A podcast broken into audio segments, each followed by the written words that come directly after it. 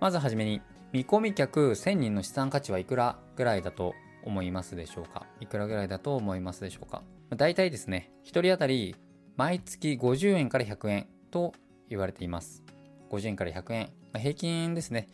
まあ、全てが全てそういったわけじゃないんですけれども、大体これぐらいの目安の価値、価値という言い方が正しいかはあれですけれども、このぐらいの平均的に毎月これぐらいと言われています。まあ、ですので、まあ、単純計算、1000人いたとして、まあ、1人100円と計算しますと、毎月ですね、まあ、約10万円の代替資産価値があると言われてますね。なので、毎月10万円の収入が得られるというところですね。まあ、1000人いたから、まあ、勝手に入ってくるというわけではないんですけれども、まあ、そこでしっかりアフィリエイトだったり、まあ、自社の商品であったり、ま、そういったものですね、を定期的に売るというか、そういったことをすると、まあ、大体10万円ぐらいの価値があると。というのも毎月ですね、毎月10万円ぐらいの収入が得られるぐらいの価値があるよというところですね、見込み客船に。これはですね、毎月10万円プラスであったらどうなりますか？あなたの人生って。かなり楽になるというか、いいんじゃないかなと思うんですね。ですので、まず、えー、この見込み客1000人、リストというんですけれども、それを集めることがかなり重要になってきます。それではネット集客のゴール。ネット集客のゴールはどこにあるんでしょうか？何ができたら目標達成なんでしょうか？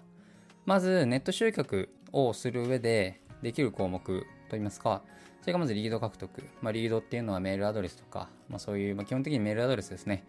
お客様の情報をリードといって、まあ、それを獲得するというところがまず一つのゴール。で、あとは商品の注文ですね。直接商品を買ってもらうというところもゴールとなります。あとは契約ですね。まあ、コンサルタントとか、まあ、コーチングとか、そういったことをしている方、また B2B の商品とか、そういう IT 系のサービスとかですね。まあ、そういうものを使っている方は契約してもらうということも一つのゴール。そしてまた資料請求ですね。実際に高額の商品とか扱っている方だと一発で商品を購入してもらうというのはなかなか難しくなりますので、商品を買う前に資料請求ですね。まあ、どのようなまあ、ある程度買う商品は決まっているんですけれども、あとはどこから買うかというところを悩んでいるお客さんに対して、こう、資料請求を資料して提供するというところですね。これもまた一つのゴールとなります。あとは問い合わせですね。まあ、実際にこういうサービスがありますとか、無料面談とか、ウェビナー、ウェビナーといいますか、そうですね、詳細な問い合わせはこちらとか、そういったことをもらうと、ネット集客として、まあゴールなのではないか。で、私が考えるゴールとしては、簡単に言うとネット集客のゴールは、まあ、リストを獲得することになるんですね。リード獲得するのも、商品を注文してもらうのも、契約、資料請求、問い合わせっていうのも、お客さんの情報を何かしらもらうわけですよね。これも全部、お客さんの情報を何かしらもらうわけですよね。で、その情報がリストですので、そのネット集客のゴール自体は、まあいろいろ目的は分けるとあるんですけれども、大まかに言うとリストを獲得することというところにまとまっていきます。では、なぜリストが必要なのかというところですね。まあ、なぜ、ね、リストが必要なのか。これは、まリスト化しないと、どんなにアクセスを集めても意味がなくなるからなんですね。